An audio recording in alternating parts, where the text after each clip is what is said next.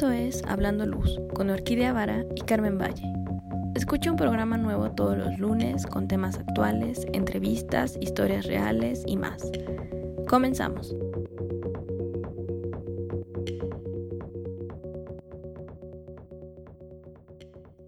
Hola Carmen, muy buenos días, ¿cómo estás?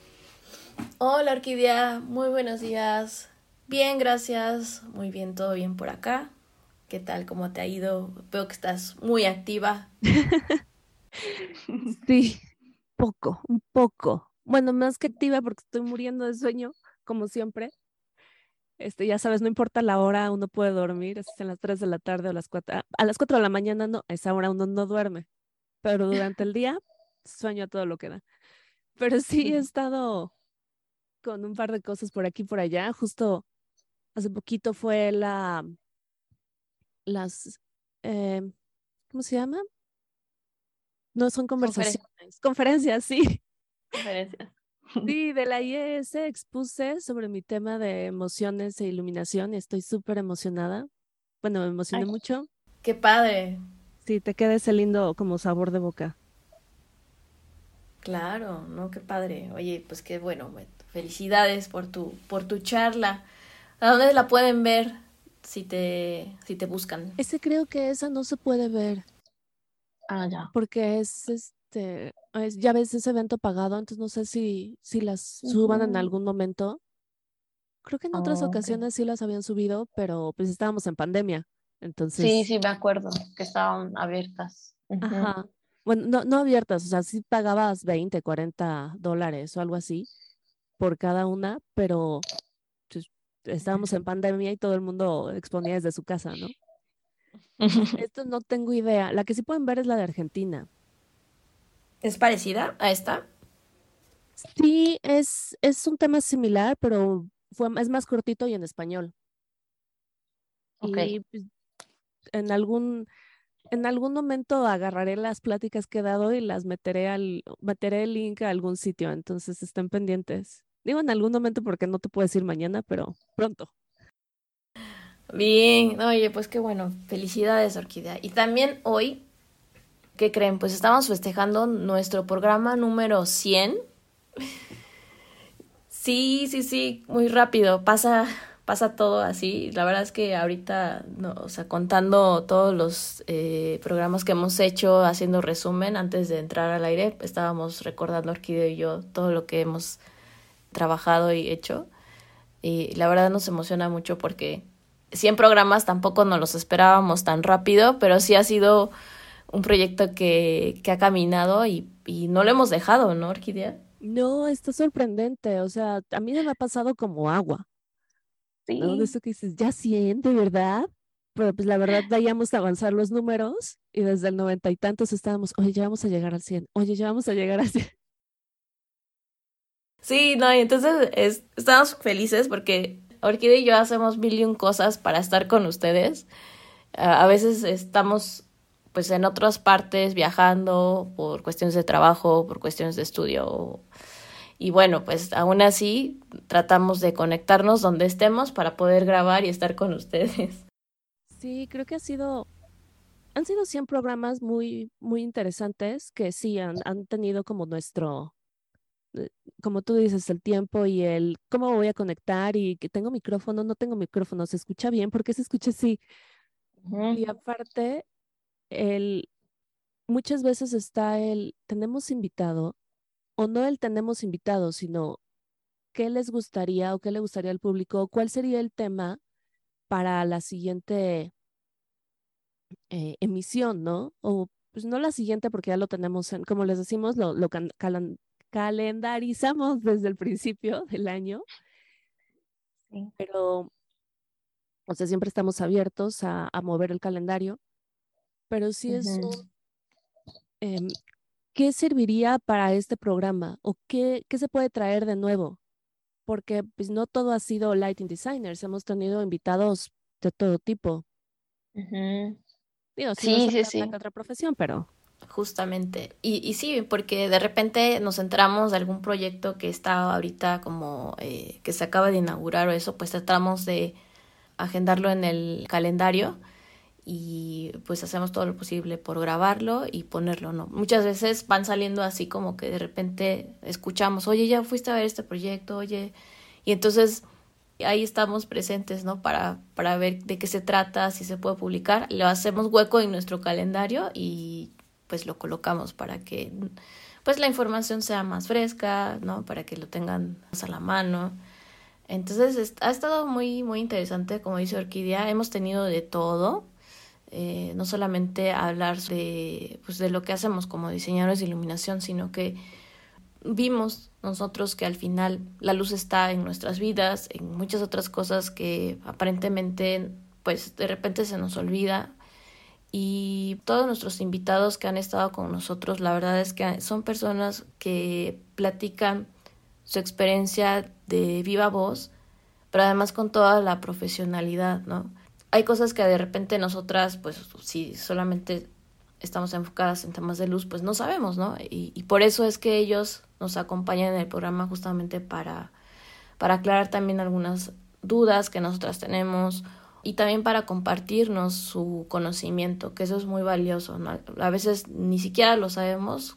Por ejemplo, el, hace dos programas tuvimos a Ángel que nos contaba el tema de los aviones y que son importantes, ¿no? Porque pues las podemos pasar así como que, ah, sí, el avión, sí, pero el avión tiene muchas cosas complejas que al final sirven para que el confort de las personas dentro del avión pues sea óptima o de dónde viene o sea, también, por ejemplo, ahorita estoy haciendo memoria, ¿no? Con, con Fernando, ¿no? Que hablaba del tema de hacer comunidad. Es porque hacemos comunidad como diseñadores y, o sea, nos hemos ido dando a toda esta gama de teorías y conceptos que, que sí hablan de la luz y los hemos eh, acoplado al, al programa.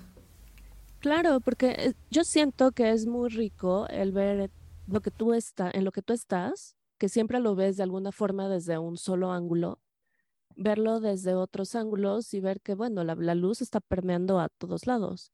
Como decía Cohen, siempre hay un, hueco en todos lados que es por donde entra la luz, o algo por el estilo es la frase. Em, y ver que no es solamente el lighting designer el que experimenta la luz y le da importancia, sino que hay muchas profesiones que tienen este, pues este amor por la luz o que lo utilizan en su día a día y no tenemos idea de cómo se utiliza en otras, pues en otras cosas. Por ejemplo, yo me acuerdo mucho de, de programas de ciencia, ¿no? Este Marjorie, cuando nos decía cómo trataban a los pobres átomos y los rompían con luz y así. Es como, mira, pues otra, otro uso de la luz que en la vida yo hubiera pensado. O Gio, o sea, por otro lado, que nos vamos a la literatura y ver cómo un escritor te puede describir también una condición lumínica o una atmósfera donde ves perfectamente la luz sin que la, o donde la luz tiene otro significado sin que realmente te, te hable directamente de la luz. Y muchas veces esta atmósfera te puede inspirar a ti como diseñador a, a crear lugares o a ver la magia de la, de la iluminación, ¿no? En, un lugar sin que, pues sin la parte técnica, sino a través de los ojos de otra persona que no tiene idea de cómo se hace, sino que nada más lo experimenta. Y, y entonces, pues así también lo platicábamos con, con Gishu, que también estaba haciendo esto de la experimentación, de las artes visuales, igual con Radiant por ahí que tuvo Ever, que también igual tienen un perfil muy similar a hacer estas proyecciones. Y aunque a pesar de que trabajen en una parte que, que es el, tema de la luz y las videoproyecciones, cada uno lo, eh, lo platica desde su enfoque. Y entonces es muy rico esto porque puedes encontrar similitudes, pero también puedes encontrar eh, puntos de apoyo y de conceptos que a lo mejor la otra persona no los dice, pero en este caso este, a lo mejor Ever no los pudo platicar más del dato técnico, igual que Roberto Montiel. Y pues todo va teniendo una, una suma de ideas y de conceptos que al final van teniendo una respuesta a, pues a todas las dudas que vas teniendo de qué es la luz, para algunos la curiosidad de pues cómo se hace tal o cual eh, videoproyección. Eh, por ejemplo, también, no sé si te acuerdas de, de Mariel, que nos platicó sobre ahí, eh, ella habló más sobre la iluminación residencial, que está más apegada a lo que vivimos cotidianamente. Eh, claro, y mencionó el nuevo proyecto, ¿no? Que estaba haciendo, que, que ay, ¿cómo se llama?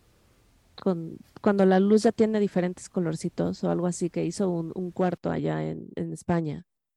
Está padre porque sí, nos habla de, de la iluminación residencial y de los nuevos proyectos, y entonces, pues te va llevando y te va aparte, creo que tuvimos más invitados que nos hablaron de iluminación residencial y ninguno tenía el mismo punto de vista.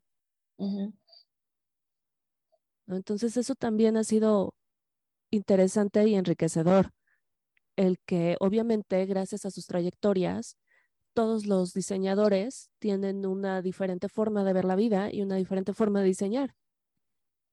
Claro. cada uno te enriquezca con eso o sea, yo sigo impactada con la trayectoria de Carlos y sigo esperando, o sea, no sé por qué no lo, no lo, no lo hemos agendado para este año, pero esa segunda parte que dices, bueno, pues, o sea, uno en China estuvo totalmente diferente la iluminación, como nos la contaba, a cómo se trabajaba aquí. O como nos ha contado Mariel, por ejemplo, que también estaba en residencial. Justo, ajá, y es muy diferente, ¿no? La, la aplicación de la luz y el color, completamente, o sea, es un mundo, ¿no? También hablábamos con, con Ángel, ¿no? Eh, que ya tiene más tiempo viviendo en Francia y que tiene la capacidad de ver esa comparativa de los, las temperaturas de color de, de la luz, ¿no?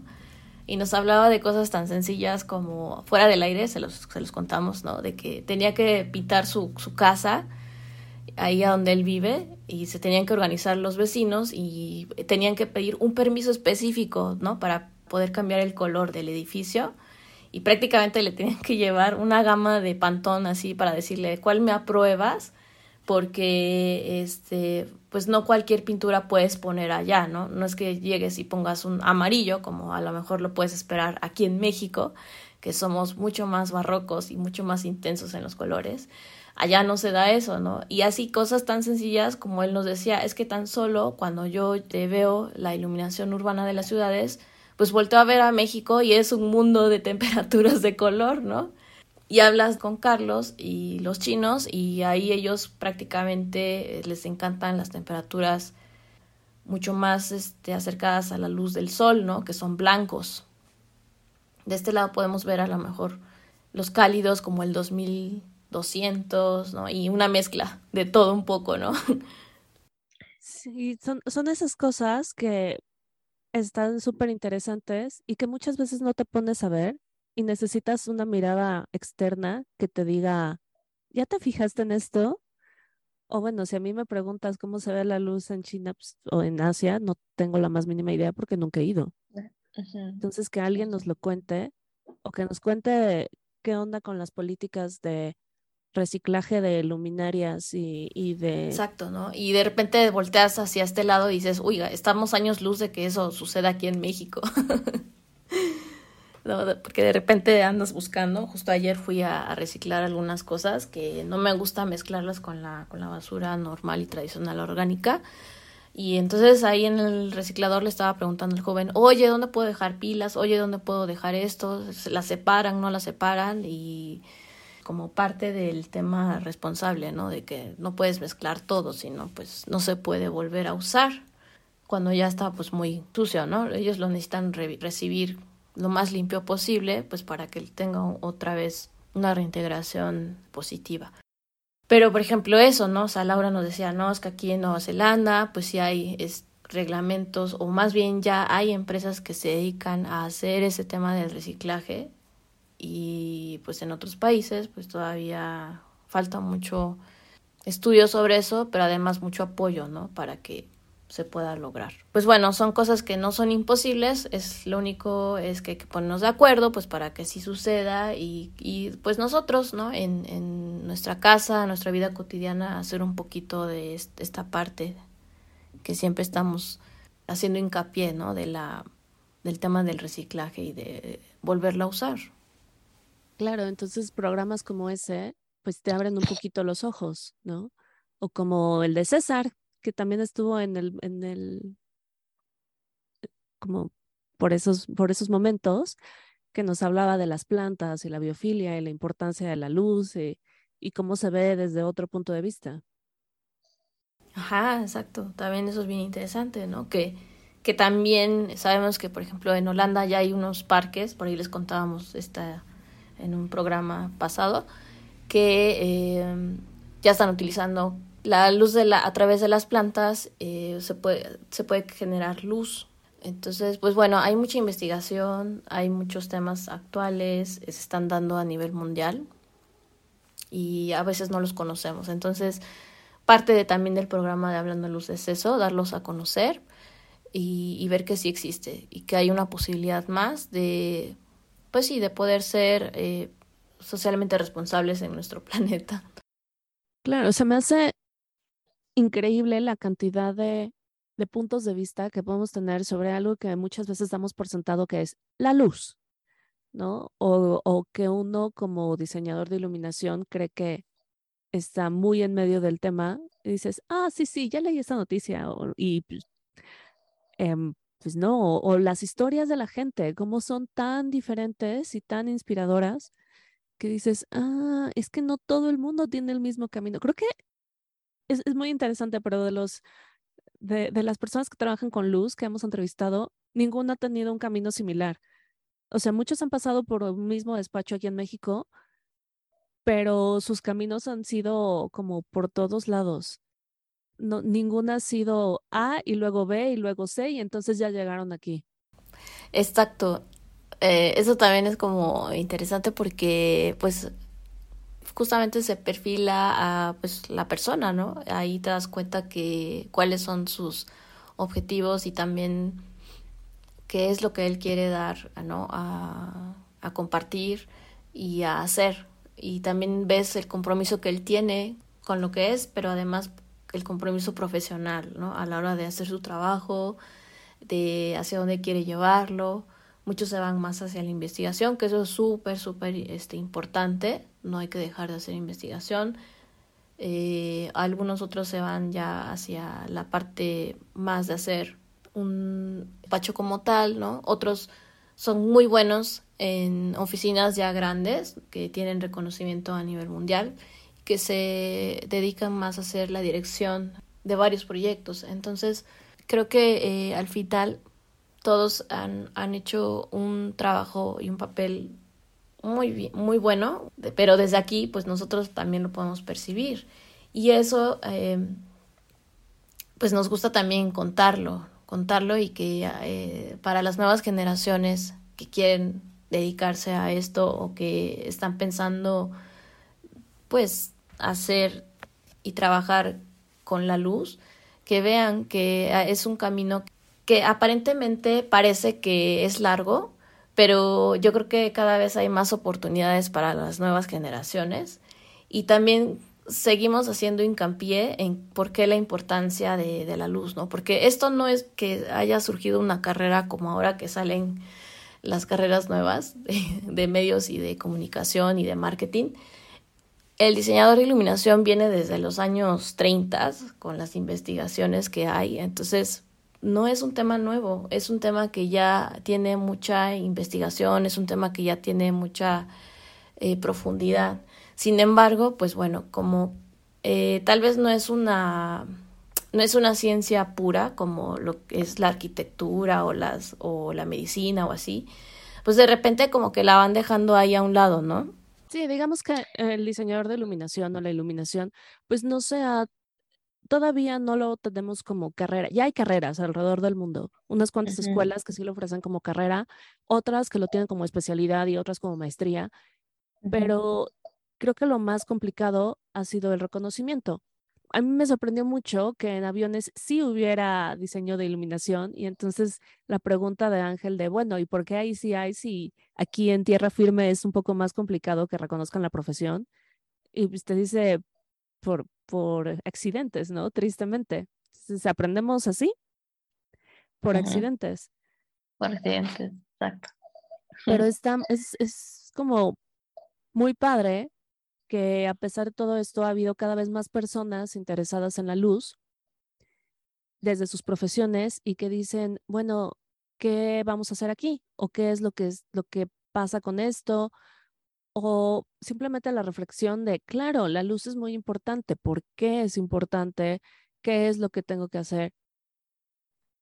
Y espero que en algún momento la gente diga, es que necesito un diseñador de iluminación, o sea, no es de podría ser, sino necesito, y que también los arquitectos digan, es que es necesario meter a un diseñador de iluminación al proyecto y que tenga estos conocimientos, ¿no? Que no, que sepan que no, que el diseñador de iluminación no es solamente una persona que llega y dice, ah, sí, yo hago diseño de iluminación, y te dice, pon estas tres cosas y sí, no importa la marca, sí, no importa, tú solamente pon esto, sino que hay toda una, eh, pues son, tienes que saber muchas cosas. De hecho, mis alumnos lo, lo dicen al final del, del, curso, cuando les doy iluminación y hago que, que hagan proyectos.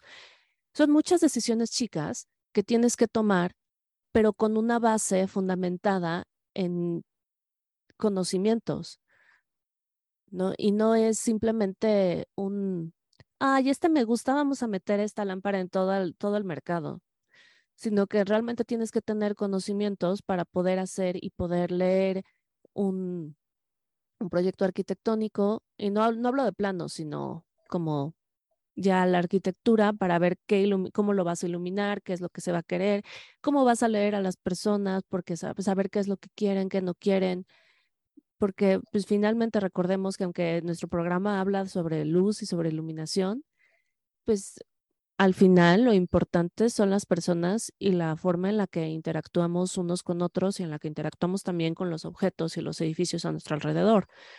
Entonces, ¿cómo vamos a utilizar esta luz y cómo vamos a utilizar estas historias para poder hacer un mundo mejor o un mundo que nosotros vemos con un poco más de sentido, más vivible. Tomamos en cuenta que siempre se está cambiando todo. Todo está en constante cambio. Y cuando nosotros hacemos un proyecto o, o simplemente imaginamos algo, es porque estamos pensando un futuro posible, ¿no? O sea, nunca vamos, a menos que seas diseñador de iluminación, nunca vas a imaginar, y entonces voy a aprender esto y se va a ver bien bonito porque va a estar así sino si estás haciendo un, un restaurante, pues lo que vas a imaginar es cómo se va a sentir la gente cuando coma en ese restaurante, cómo van a ser sus interacciones. Y creo que el ver cómo la luz permea todas las diferentes áreas de nuestra vida y cómo permea otras profesiones, también te puede ayudar a eso y apreciar un poco más, porque a diferencia de países donde tienen poca, aquí nosotros que estamos en México, tenemos mucha luz natural todo el año. Entonces realmente no la apreciamos. Y creo que el reflexionar desde las palabras de otros nos ayuda a apreciarlo un poquito y a entender que es más que cambia, o sea, sube el switch y ya se hizo, se hizo la luz, ¿no? O no importa porque todo el día hay luz natural. Pues sí, pero eso en qué te afecta. Y reflexionar que, ¿por qué tengo tanto sueño en invierno y estoy también en verano? Ah, pues o sea, nosotros no tenemos SAD, pero existe y o el, la misma luz te va a modificar el ritmo circadiano. O cuál es la importancia de tener cielos oscuros. Y entonces ya podemos saber de hace cuánto no viste las estrellas, ¿no? O, alguna vez has visto estrellas en tu vida si vives en una ciudad y no, y no has salido. O hay gente que dice, ay, sí, claro, yo ya yo he visto, pero pues, porque me fui a un pueblito en medio de la nada donde no tiene energía eléctrica, o porque es que en el rancho donde que también está rodeado de nada, ahí sí se ven estrellas. O, saber que toda la nata luminosa que vemos cuando entramos a una ciudad es contaminación, o cuando llegamos por, por aviones, es contaminación lumínica y eso cómo te afecta a ti como ser humano, no como diseñador de iluminación o estudiante o la profesión que tengas. ¿no? Entonces creo que ha sido muy interesante el tener tantos invitados de tantas ramas y poder ver también las cosas que la gente hace para tener, para llevar luz con un costo de energía bajo, como, no sé, utilizar diferente pintura para hacer caminos en la noche, en algunas cosas, como cuando hablamos de las ciclovías, que se estaban usando piedritas y pintura diferente para no tener la luz invasiva, o cuando hablamos de estos pueblos que no les llega luz y lo tienen que traer con espejos. Es algo que nosotros obviamente no experimentamos porque tenemos luz afortunadamente la mayor parte del tiempo en el año, ¿no? Sí, exactamente. Sí, y cómo el ser humano se ha adaptado a todo esto, ¿no? Que al final eh, ha sido un proceso evolutivo. Todo el tiempo estamos moviéndonos, todo el tiempo estamos cambiando y la investigación sigue, no se va a quedar aquí, o sea, eh, o sea, ahorita pues, te, te comentaba, ¿no? Que estaba viendo un documental que hablaban a partir de la iluminación natural, pues estaban empezando a crear hidrógeno. Entonces también la luz sirve al final de cuentas para otras eh, disciplinas y otras cosas que se están dando en el mundo, que no solamente es la iluminación artificial como la, como la percibimos normalmente. Es una, eh, es una rama que prácticamente está surgiendo para ser un recurso casi infinito, ¿no? Tenemos la luz del sol y si no lo sabemos aprovechar, pues sí estamos desperdiciando, ¿no? algo que, que existe y que está ahí. Entonces, prácticamente la, la luz es algo que dirige pues, también nuestra vida, nuestra, nuestra relación con el planeta, desde que nacemos, crecemos, nos reproducimos y morimos. Entonces, todo el tiempo la tenemos, está todo el tiempo con nosotros y obviamente eh, pues es un recurso que siempre, siempre, siempre tenemos que estar cuidando también en, en, nuestra vida, en cómo nos afecta. Y como lo contaste, todo lo que dijiste ahí en, hace ratito es este, pues es eso, la luz. Sí, pero bueno, díganos ustedes cómo les ha afectado o bueno, qué cosas han encontrado interesantes de estos 100 programas, porque nosotros nos podemos seguir dos horas hablando de, ¿y te acuerdas de cuando vino? Pero, pero pues ustedes qué les ha gustado o qué no les ha gustado o qué quisieran saber para los siguientes 100 programas. Porque, pues no sé, Carmen, pero yo digo que esto no se detiene aquí, sino que todavía nos queda mucho. Sí, no, o sea, le, hablando luz le cuelga un rato. todavía tiene rato para, para seguir hablando, como dice. Y entonces, escríbanos, por favor, a nuestro correo que es hablandoluz.gmail.com para que sepamos qué otra cosa les gustaría que les platiquemos y les contemos aquí. Algún invitado especial que quieran que esté en el programa, con mucho gusto. Este, estamos abiertos para, para el espacio. Y pues no dejen de seguirnos en nuestras redes.